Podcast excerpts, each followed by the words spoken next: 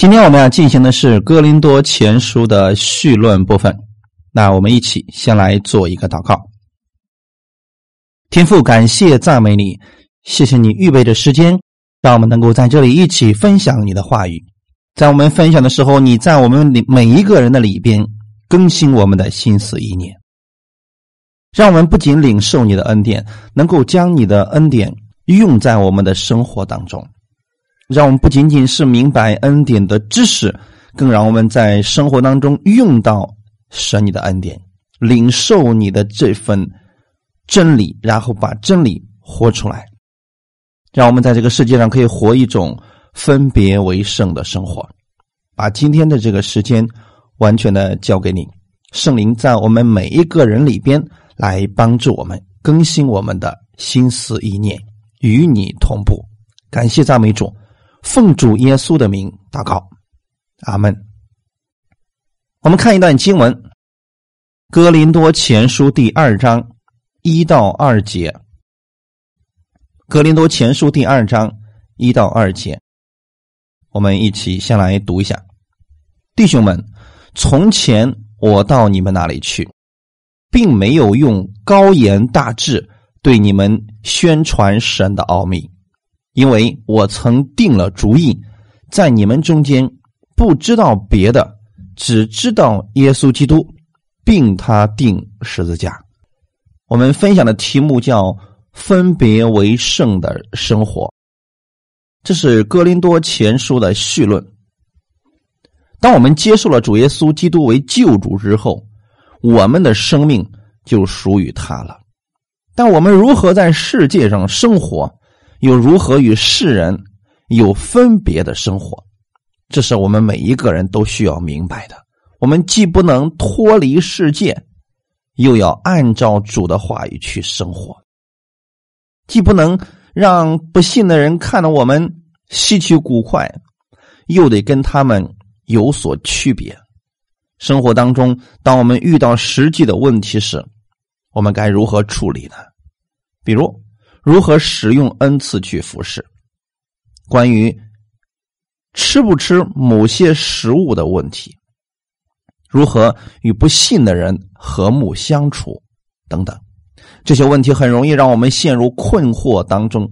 在哥林多前后书当中，你们将明白这些生活当中的实际应用。我们每一个接受耶稣的人，我们的标准应该是一致的。我们没有接受耶稣之前，我们的标准是自己，我们的判断事物的标准根据我们的良心而定。但是现在接受耶稣基督了，我们的标准应该是圣经，应该是神的话语。感谢赞美主。当我们以他为中心时，以耶稣为标准的时候，很多我们所需要的答案就会显明出来。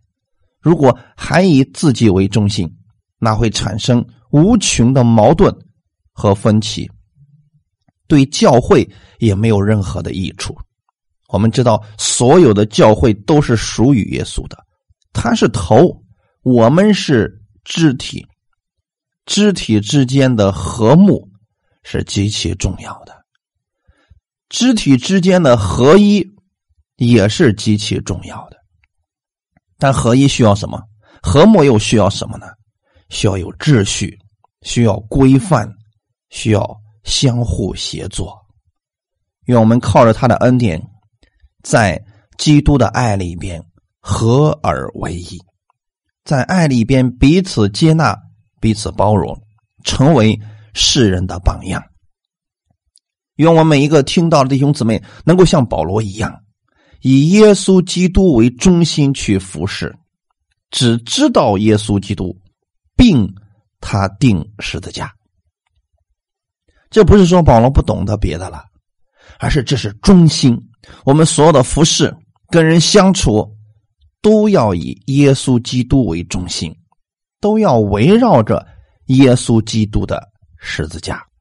我们简单来看一下哥林多这个城市。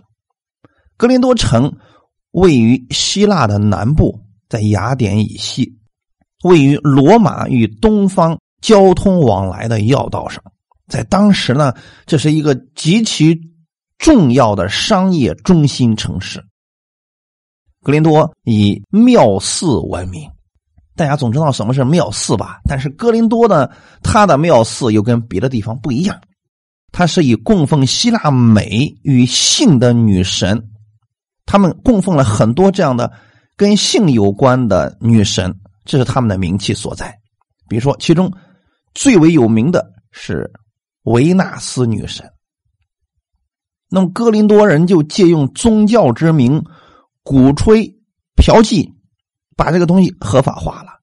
在全盛时期，这个庙妓的数目可以高达上千人，就是在一个寺庙里边供奉着上千个庙妓，然后让那些男人们去跟这些庙妓们过这些淫乱的生活。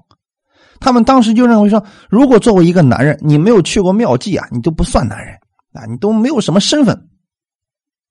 由于宗教信仰的腐败，这座城后来呢，也就以不道德闻名于世。很多人就提了说，哥林多化人，这是什么意思呢？就是很多人被哥林多化了，这个就是一个放纵情欲的代名词，用来形容生活堕落与腐败。哥林多教会就是出于。这样的一个情形之下，那你说他的困难该有多大呀？所以那个时候过分别为圣的生活，就显得尤为重要了。而且呢，哥林多教会处在一个新旧交替的时代，新的这个信仰是不分种族、不分男女了。就是过去的时候呢。那当然了，在犹太教里边，女人是没有什么地位的，你也没有资格跟男人一样去听到。现在这些都被放开了，人们不再分种族，也男和女可以一起去敬拜神了。而且呢，以饶恕代替仇恨，崇尚圣洁的生活，以及圣洁的道德规范。与放纵肉体的旧行为模式啊，就起了冲突。那么弟兄姊妹，你想想看，一个呢是不分阶级、不分种族，而另外一个呢是旧的，是讲究阶级、放纵肉体的行为，这两者是完全融合不到一块去的。而犹太人死守律法的传统，跟基督徒所。享受的新自由也是争论不断。你想想，这样一个复杂的环境当中，人们该如何生活？他们很多人就陷入迷茫当中。特别是很多人领受了保罗所传讲的恩典之后，没有活出这恩典的生活，也就是说，没有按照。当时犹太人的标准活出来那种他们认为的圣洁生活，还有一些人因为不明白恩典，其实只是明白了一个皮毛一点点而已啊，结果拿着恩赐炫耀自己，贬低别人。在这种情况之下，当时的环境容不下新的教会，律法主义者。犹太主义者也是对他们进行强烈的攻击和毁谤，所以当时建立教会那是极其难的一件事情啊！因为各方面来看，你都是困难重重的呀。那么保罗在这一卷书当中就告诉了信徒们如何正确的信，去活出圣洁的生活，这是我们终极的目标。你来不是为了明白更多的恩典知识，最终是要回到生活当中去的，让世人和律法下的人都无可指摘。神的教会绝对不是一个混乱的存在，它是合一的存在。这弟兄之间绝不应该是相互拆毁，而是应该彼此相爱。服饰绝对不是为了显出自己，而是为了显出基督。这些问题，我们今天也存在，所以也需要我们每一个人对照自己，更新自己，让我们一起从主那里得着美好的赏赐。保罗写这封信就是为了解决当时教会当中所出现的这些问题，给他们一些答案，因为面临到了。许许多多实际的难题，而情况一点都不理想啊！所以这一封是一个是一封典型的保罗书信。保罗劝勉人的时候，绝对不是打击，也绝对不是贬低，他要先称赞他们的美德，然后再指出他们的败坏。有好几段的论述，保罗都是透过真理去教导他们什么是正确的，什么是错误的。这是我们需要学习的。所以今天有很多人信了耶稣之后，就是非黑即白，你错了我就打击你，我就排斥你，我就丢弃你；你做对了呢，啊，我就喜欢你。其实保罗绝对不是这样来处理教会事情的。如果是这样的话，教会里早就没有人了，因为犹太教就是这样来处理问题的呀。而保罗是什么呢？他知道这些人的软弱，也知道这些人的问题，他先要告诉他们：你们是被神所爱的啊，你们有优点，你们拥有耶稣基督的美德，然后你们可以活出来跟世人不一样的生活。所以他所触及的每一个问题，都是从基督徒的这个原则来处理的。他明白了神的原则是什么，然后告诉你，一个基督徒生活是有原则的，他不是随波逐流，跟世人是不一样的。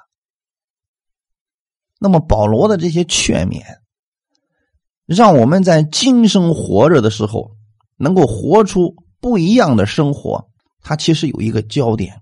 那就是今生的事物是短暂的，我们需要透过永恒来看这个世界。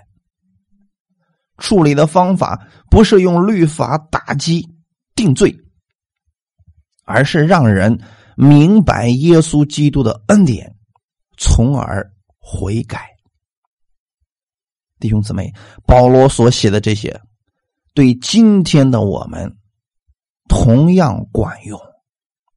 我们跟人相处的时候，去解决教会的里边弟兄姊妹的问题的时候，也需要用保罗的这些智慧。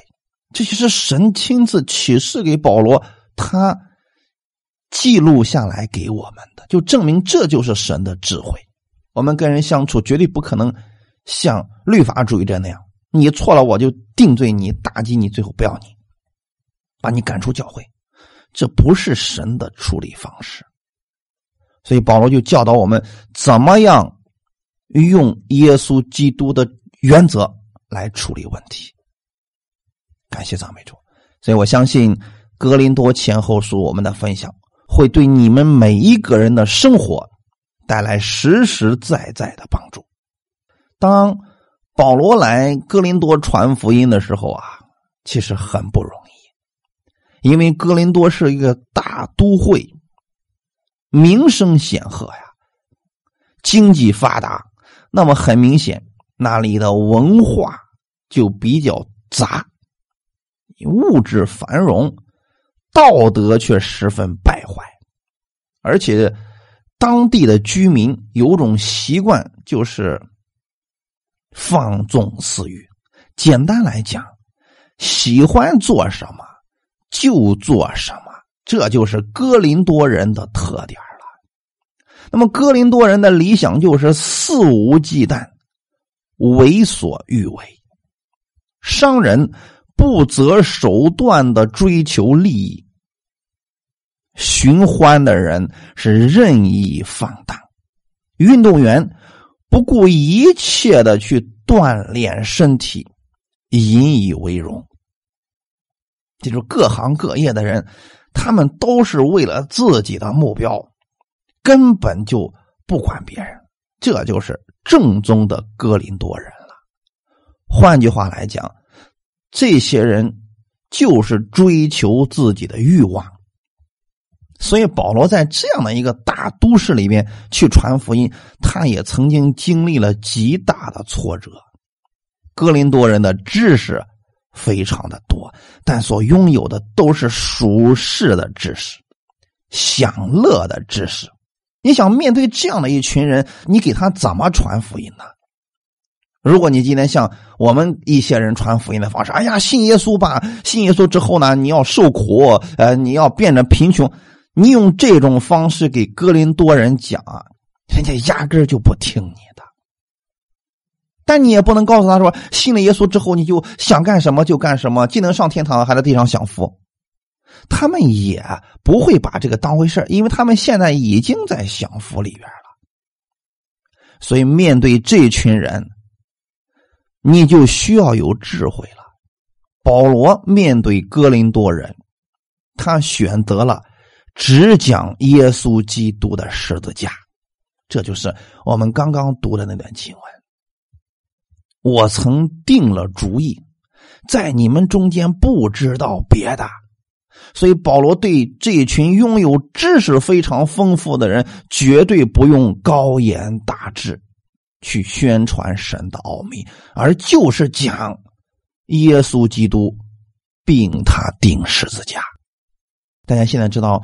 面对知识多的人，你就不要再跟他去讲知识了，因为你讲知识就会产生无穷的辩论。那么讲什么呢？他们既然有那么多的知识，我就给你讲一些你不知道的，就讲耶稣基督并他定十字架。格林多前书的第二章十三节，林前二章十三节，并且我们讲说这些事儿，不是用人。智慧所指教的言语，乃是用圣灵所指教的言语，将属灵的话解释属灵的事。保罗在这个时候传福音，是一开始碰壁了很多，终终于呢有智慧了，知道怎么去面对这群人了。因为以前他在雅典的时候就失败了，他曾经跟那群雅典人去辩论。跟他们用哲学去辩论，结果最后毫无收获。面对这群哥林多人的时候，他就不用过去的那种方法了。一开始，保罗是一个人在哥林多传福音。他在哥林多传福音的时候呢，其实就没怎么成功啊。再到后来，就遇见了亚居拉、百基拉夫妻俩。为什么会遇见他俩呢？因为当时葛老丢王啊，就下了一个命令，哎，把这群人从罗马就给赶出来了。这个大概是在公元四十九年发生的事情。从那个时候呢，亚居拉和百基拉呢，就跟保罗一块都被赶出来了。他们两个呢，又是支帐篷的，所以到后来，希拉提摩太也跟随过来了。与保罗会合，所以在这种大环境并不好的情况之下，提摩太和希拉带来了一个好消息。他们说的是，虽然在铁萨罗尼加那个地方情况形势都不好，但是那里的人仍然能够坚守信仰。保罗听到这些话语啊，让他心里是大得安慰啊。因为现在在哥林多，其实传福音就没什么果效，遇到很多困难了。但是他听到了希拉和提摩太的这些见证之后，他相信神仍然赐福他手中所做的工，所以他横切的下定决心，就在哥林多传福音。这个消息让他重新得力，《使徒行传》十八章。一到十一节的内容，这是关于保罗到了哥林多以及在哥林多发生了什么事情的一个简单的介绍。使徒行传十八章一到十一节，这是以后保罗离了雅典，来到哥林多，遇见一个犹太人，名叫亚居拉，他生在本都，因为格老丢命犹太人都离开罗马。新晋带着妻百基拉从意大利来，保罗就投奔了他们。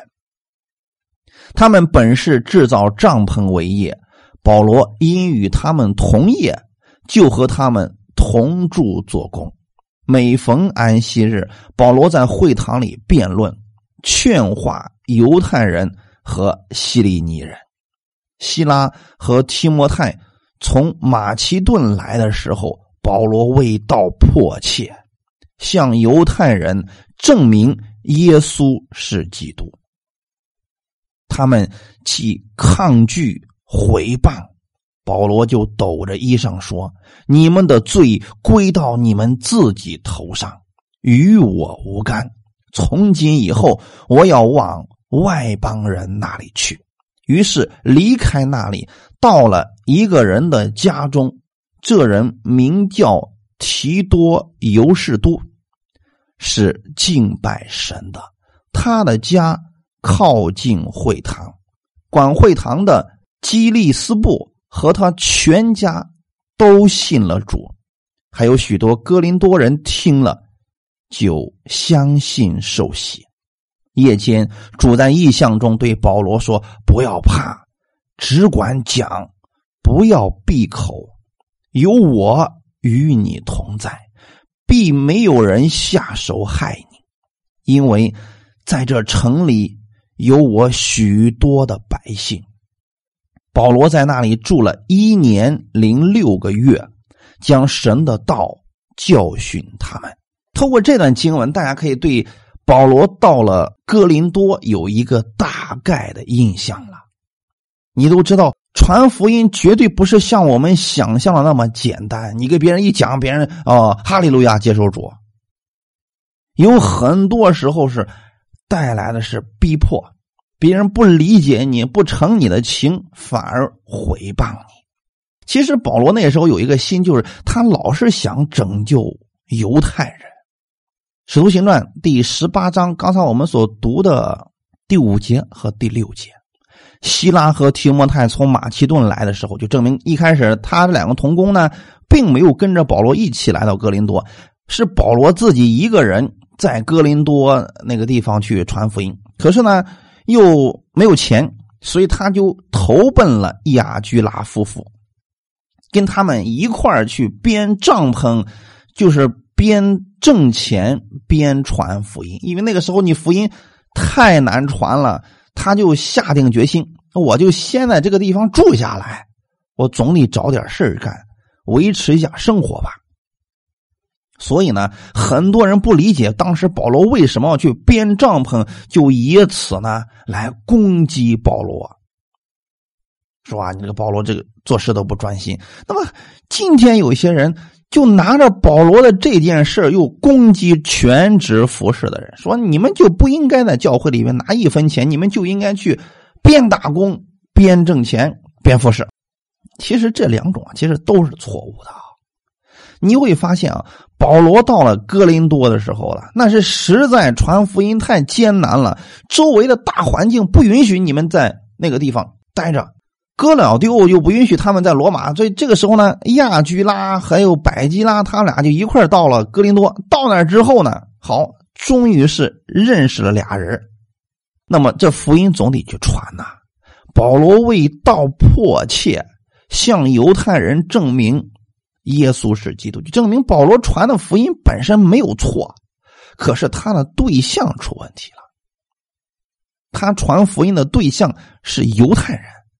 那犹太人一看保罗，你讲的跟我不一样，你就是异端，所以他们抗拒毁谤，就是不但不接受，反而呢捏造一些事实来毁谤保罗。这保罗是实在没办法了，就抖着衣裳说：“你们的罪归到你们自己头上，与我无干。从今以后，我要往外邦人那里去。”保罗尝试了很多次，他总是想先拯救犹太人，可是呢，犹太人根本就不听啊，所以他开始了对外邦人传福音。他一开始是想进会堂里面的呀，人家不要他，所以没办法了，他就去了会堂附近的一个人家里边哎，就是我们刚才所提到的提多尤士多，在那个家里边开始了家庭教会。离开会堂不是保罗的本意，现在建立家庭教会。这也是神的带领了，所以啊，有一个人名名字叫提多尤士都，他是敬拜神的，他的家靠近会堂，其实这又是一个错误的决定。我说的原因是什么呢？你离那个大教堂太近了，人家必须要逼迫你的，所以保罗也因此呢面临到了很多的逼迫。虽然他是在家庭里面没几个人，人家也不放过他呀。管会堂的基利斯布和他全家都信了主。你想，你在我会堂的旁边家里边聚会，你把我教会里边的管会堂都给弄走了，人家能不逼迫他吗？还有许多哥林多人都听了，相信并且受洗了。其实这些犹太人可不管，他管的是什么呢？你把我的信徒给弄走了，所以你是异端，你妖言惑众啊。他不管你讲的是不是真理，所以今天有很多教会也出现了这个问题。那牧师不从自己的本身去找问题，不看自己的道到底讲的是不是符合真理的，就看着自己信徒跑了，开始毁谤别人所讲的东西。神亲自在夜间的异象当中对保罗说：“不要怕，只管讲，不要闭口。”这就证明保罗已经遇到了很大的困难。很大的逼迫了，我与你同在，必没有人下手害你。可能当时犹太人毁谤、吓唬各种手段都已经用上了，神亲自安慰保罗了，说：“弟兄姊妹，传福音，特别是持守真理的，在幕后的这个时代，也会受到如此的逼迫，除非你听了那个福音。”就是半死不活的，就是听了以后对你生活帮助不大，嗯，对魔鬼也没什么影响，所以他也就不在乎了，魔鬼也就不找你了。怕的就是你持守的是真理，真理会对魔鬼产生巨大的影响啊，会让他没有路可走的，会让他失败的，所以他就要反扑你。保罗在那个地方住了一年零六个月，将神的道教训哥林多人。通过这段经文，我们可以看出来啊，保罗所传的这个道呢，犹太人是并不接纳呀。所以弟兄姊妹，他只有离开会堂，然后才有机会。所以今天有很多人是被逼的离开了原来自己的教会，不是他愿意要离开的，因为那里的人不要他了。保罗在哥林多逗留了十八个月。让很多人悔改、信耶稣了。虽然没有明确的记载，不过那些信主的人，像其他地方的一样，对原来所教导的这个犹太的那些东西啊，已经没什么吸引力了。就那些东西，他们自己也知道，那些死守律法的东西呢，根本就没什么帮助啊。所以啊。他们也想找一个出路，可惜没有。这就是为什么今天有很多人听到了耶稣基督这恩典的信息之后，他们说：“太好了，我终于找着盼望。原来神是如此的好。”你想，保罗所讲的这个信息，当时其实在哥林多也是拥有这样巨大的影响力的。还有一些什么呢？刚才我所提到的，哥林多有很多的异教徒啊。就是他们不信犹太教，信的其他的宗教，但是他们对自己的那个教呢，其实也不满足了，不能够满足他们的心灵了。但是他们又不愿意进犹太教，因为犹太教他们也知道死守一些东西，是狭义的民族主义和礼仪，这些呢，让当时觉得要享受的那些哥林多人是极其反感的。因为跟他们的现在的生活呢是格格不入的，所以，当很多异教徒一听到保罗所讲的这恩典之后啊，哎，他们就欣然接受了。这一接受了不得了！你想，保罗这样建立的教会里面是什么人都有啊？哎，有过去的在律法下的啊，他们自然觉得说，我们应该过一种这个圣洁的生活，就是从原来的律法里面还没有完全脱离出来。还有一些什么呢？异教徒啊。生活比较放纵，比较堕落，所以他们就把一些外邦神所教导的这些习惯就带进了教会里面，这才导致了哥林多教会极其的混乱。有一些人呢，就尽量与外邦社会的人就分清界限，他们认为说我是信主的，我不能跟你们有连接，我得尽量呢躲着你们，我是。圣洁的人，那有些人就认为说，其实呢，这些外邦人的这个生活习俗，我们也是可以参考的呀。所以，两种不同的观念就产生了很多的冲突。今天我们要告诉大家，教会固然是在这个世上，但让世界的方式进入教会，这是绝对不可以的，因为教会跟社会完全不同。保罗把这个事儿看得特别的严重，所以他花了六章的时间来处理这样的问题。然后呢，保罗对教会当中的分门结党也十分的烦扰，因为他们到最后是各自都觉得自己归一个人了啊，以保罗、亚伯罗、彼得，甚至基督的名字为招牌了，都觉得自己了不起啊。所以保罗也花了很多的精力在这件事情上去教导他们真理。那你有没有发现，格林多教会的这些问题，今天我们也恰恰都遇到了呢？所以神真的是按时分粮的神，在这个时间愿意让我们去看哥林多前后书。是要解开我们现阶段当中的这些困惑的问题。有人说我是属保罗的，我是属亚波罗的；有人说我属彼得的，也有人说我是属于耶稣基督，我谁都不属于。所以这才会出现各式各样的纷争，因为他们本身就争强好胜，结果呢又没办法融合到一起。在哥林多教会当中，竟然出现了会友之间彼此告状，而且告到了不信的人那里，就是打官司，自己把自己的亲弟兄姊妹告上法庭。你说这样的事儿在教会里边都出现了，所以保罗觉得这些事儿必须要纠正过来，要不然这教会就乱套了。弟兄姊妹。那么，面对这样的混乱的一个教会，如果让你去牧会，你该怎么办？直接扔了得了？谁愿意管这烂摊子呀？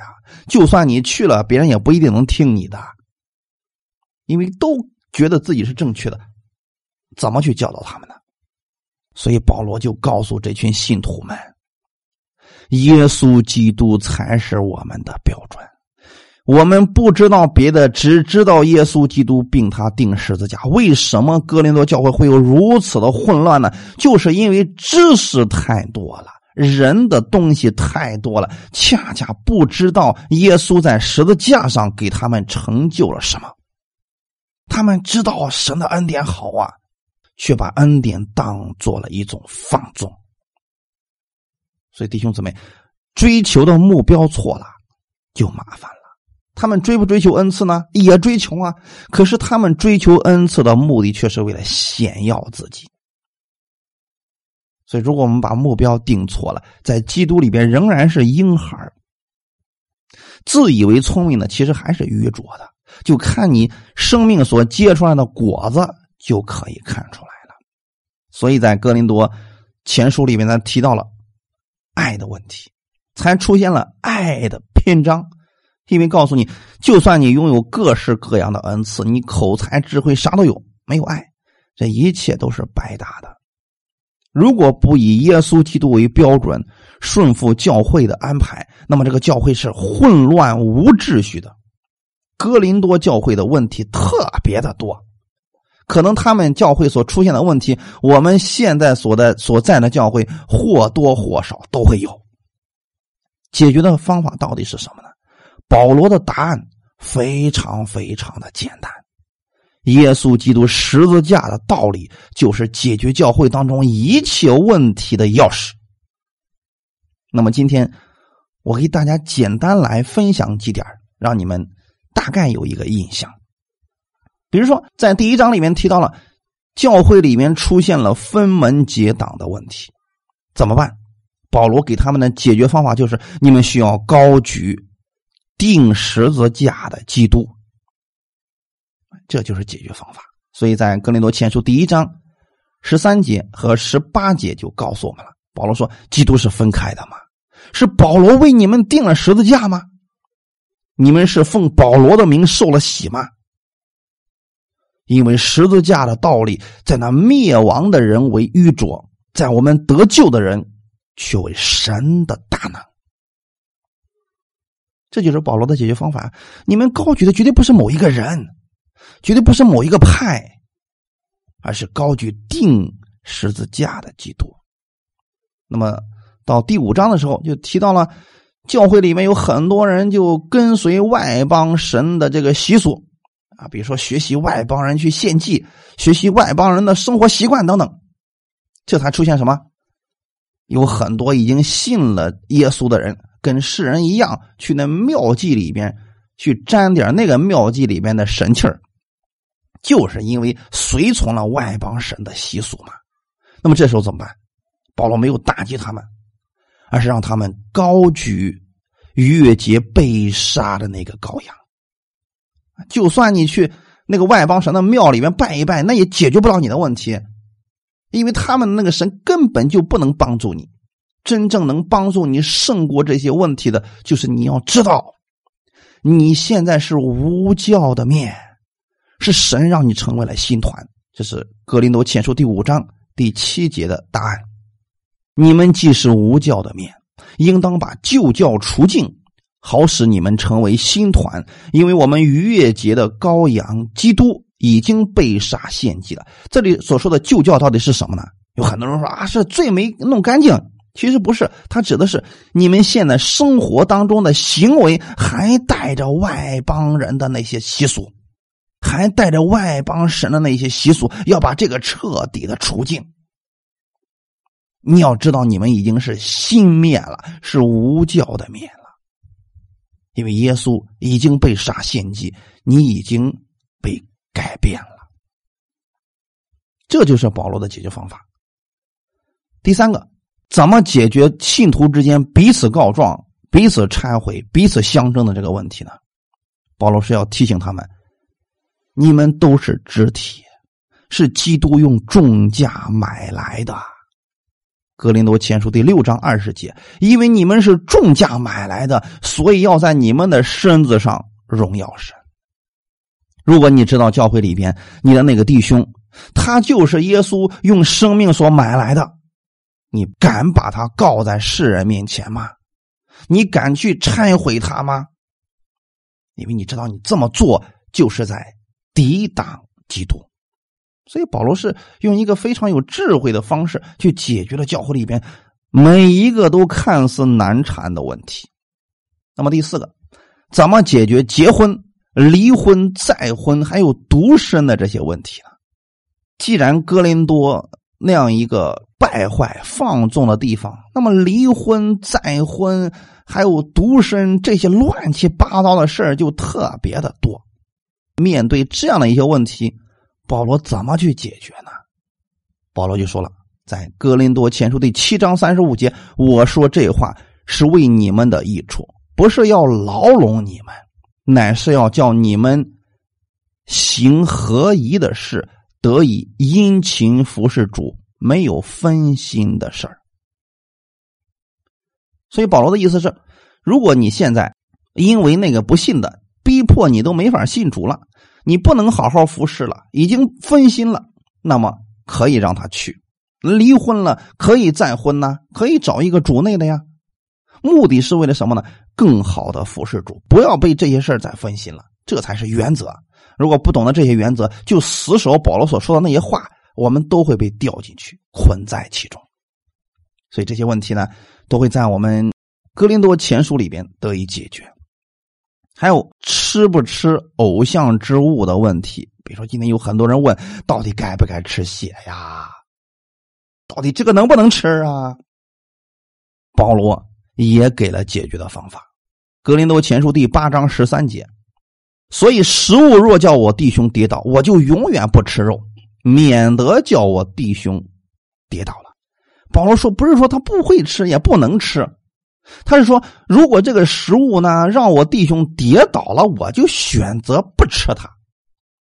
这才是原则，不是能不能吃，是你愿不愿意吃。如果你愿意吃，又让别人跌倒了，那你不吃不就行了吗？是为了不让人跌倒，不是说不能吃。所以这才是简单的真理的解说啊！所以我们到第八章的时候会详细给大家分解这一块。现在只是一个总纲，一个总论的问啊一个解说。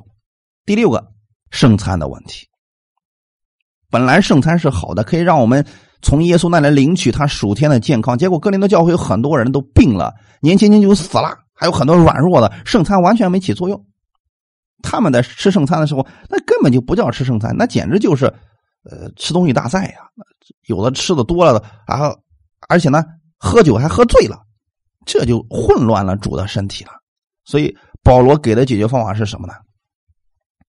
你得知道那是身主的身体，是为了纪念主耶稣为我们舍己的。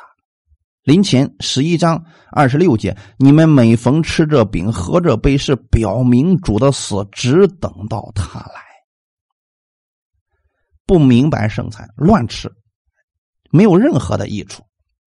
这些问题哪一个不是我们现在都能遇到了呢？都是可以的。最后一个，我们来分享一点解决乱用恩赐的问题。那圣灵有很多的恩赐，今天有很多人借着恩赐。抬高自己，贬低别人，甚至觉得自己才是呃最有能力的那一位。但是保罗说了：“你们知不知道神赐下这些恩赐的目的到底是什么？是让我们彼此服侍，彼此相爱。解决方法在哪里呢？临前十三章一到三节：我若能说万人的方言。”并天使的话语却没有爱，我就成了明的罗，响的钹一般。我若有先知讲道之能，也明白各样的奥秘，各样的知识，而且又全备的信，叫我能移山，却没有爱，我就算不得什么。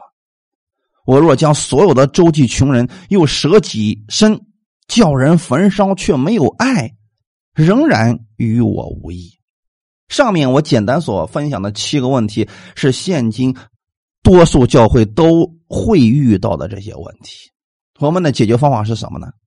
我不知道你如果遇到这个问题了，你的解决方法是什么呢？或者说你的牧师是怎么给你解决的呢？是不是按照圣经所教导的这些解决方法呢？还是直接给你打击、贬低你呢？或者直接把你赶出教会呢？所以我们在哥林多前书里边。就会把这些详细给大家分解出来，让我们可以明白神的真理，在这个世界上可以过分别为圣的生活。你的生活方式一定是跟世人有所不同的。在恩典之下，我们的解决方式跟犹太律法主义者也是绝对不同的。在哥林多教会的问题，你可以真的可以说是各式各样啊。什么稀奇古怪的问题，在他们教会都发现了，用各种不同的现象给表现出来了。但是我要说的是，这不仅仅是哥林多教会的问题，也是我们需要谨慎的地方。那么，哥林多人的这些问题根本上到底是什么？到底是什么导致他们有这么稀奇古怪的这么多的问题的出现呢？那就是。在神的教会当中，没有神的权柄，是人冒了出来，代替了神在教会当中的地位。简单来说，仁义代替了神义，任何一间教会，如果仁义代替神义，这个教会就会出现跟哥林多教会一样的问题。所以，这是我们所有的人，我们信耶稣都应该去注意的一个事儿，绝对不让仁义代替神义，特别是管理教会的人。如果你用仁义去管理一间教会，一定是混乱不堪的。因为人的意见一旦在教会里边出现，教会就落在各种的混乱当中。比如说，圣经里面记载的士师记，士师记的那个时代是什么样子呢？啊，以色列当中没有王，个人任意而行。他们有没有神呢？有神，可是神不当神了，神不算神了。祭司不干祭司的活，百姓不干百姓的活。都把神扔一边，自己想干什么就干什么。所以你看《十世纪》当中，他们吃了多少的苦啊！最终受苦的还是这群百姓，绝对不是神。所以我们今天觉得说，我们不愿意听从神的旨意，嗯，我们要自己去活，最终受苦的一定是你。那么作为一个教会的管理者来讲，如果你按照你自己的意思，非得去凭私意去管理教会。最终受苦的一定是这个教会的信徒们。过去的时候，我给大家讲过，有多少牧师在台上不讲耶稣基督的十字架，就讲那个什么呢？啊，鬼有多少种啊？什么什么？结果导致整个教会里面常常人被鬼所附，常常有很多人被鬼所搅扰。你的焦点在哪里？你带出来的信徒就是那个样子了。所以说。哥林多前书是揭露了教会的愚昧，不听神的，不按神的来，就会出现各式各样的问题嘛。但同时呢，在这个另外一个方面来讲，哥林多前书却是神向众教会的一个心意的写明。也就是说，神不知不知道这些事情呢？知道。所以神并没有因为哥林多人如此败坏，直接把他们全部踩死，或者把他们丢弃。神知道，在地上的所有教会都是有问题的，或多或少，找不到一个完美的教会。但是，神透过哥林多前书也说明了，他并不会因此而丢弃我们。相反的，神爱我们，不断的差派他的仆人，就是愿意去宣传他真理的仆人。用话语去更新他们，去给教会带来造就，给所有的人悔改的机会，这是一个普遍存在的问题。弟兄姊妹一定要知道，没有一个完美的教会。所以，如果你想在教会里面得到一个完美的，说说这个教会各方面都很好，不可能。每一个教会都有问题，只是你知不知道的问题而已。有些你看不出来罢了，因为我们人里边。有这种骄傲的存在，仁义代替神义的时候，这种问题会不断的出现。有很多人就特别骄傲的原因是什么呢？他只看到了主一点点的工作，就认为自己是完全的。也有人就说了，我的启示是直接从神来的，其他所有人的启示都是假的，只有我这个是真的。那你觉得他带的教会会是什么样的？下面一群人都跟他一样，都是骄傲的不得了的。人如果只看到了自己是正确的，就会忽略了建立基督的身体。我们应该相信另外一个事情：保罗有保罗的使命，亚波罗有亚波罗的恩赐，彼得有彼得的职责。这本身不冲突啊，完全没有必要相互拆毁、相互攻击，也完全没有必要分门结党，应该互相支持才对嘛。结果有些人就说：“我是属技法的，因为什么？他讲的跟保罗不一样，所以他俩一定有一个是对的，一个是错的。他们站的位置都不一样，你凭什么说人家一个是对，一个是错的呢？”所以保罗在格林多停留了一年零六个月，这时间可不短呐。这个教会的特点是什么呢？凡事富足，口才、智慧都全备。而且在恩赐上没有一样不及人的，就是说，这个教会要恩赐有恩赐，要口才有口才，要智慧有智慧，要钱有钱，要人有人，就是混乱。耶稣不是头你想，一个教会当中各样的恩赐都有，什么人都有，就是没有耶稣，那这个教会将是无比的混乱呀。所以在教哥林多教会当中，你就会看到人的活动不断出现。人的参与太多，神不知道去哪儿了。你看不见主耶稣的权柄，看不见耶稣为王了，所以他们教会当中也没有好的见证了。这才是其根本的原因。以色列人的历史在哥林多教会当中表现的是淋漓尽致啊。那么过去以色列人之所以失败，也是因为这个原因，有神。不把他当神，按照自己的意思来，结果最后受苦的还是自己。哥林多教会就出现了这个情况。你想要恩赐有恩赐，要知识有知识，要口才有口才，为什么会有那么多软弱的、得病的，还有很多人年轻轻就死了呢？就好像神根本就没有发挥作用一样。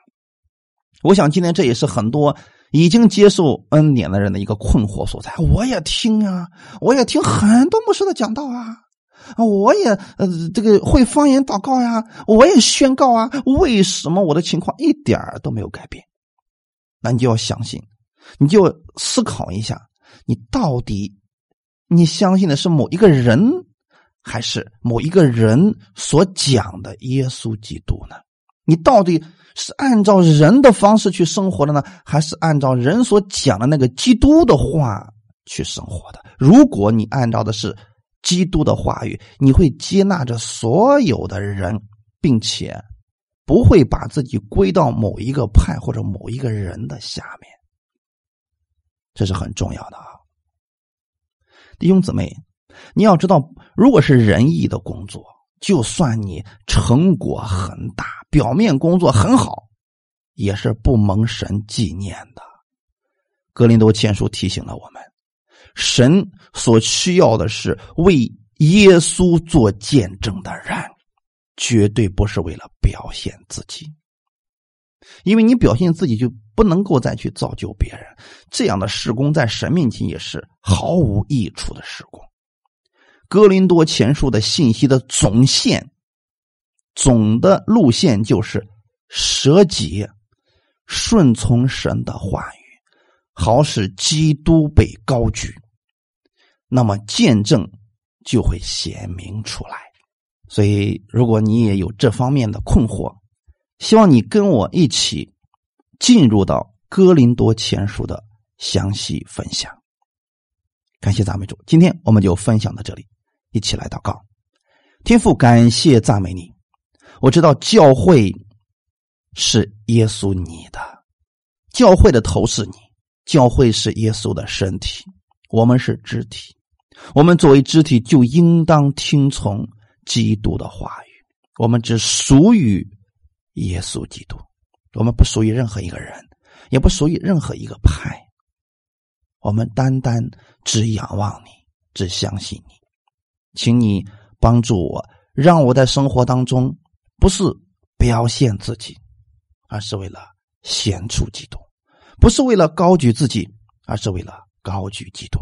让我在教会当中的服侍，在生活当中的服侍，不是为了显出自己，而是为了显出耶稣。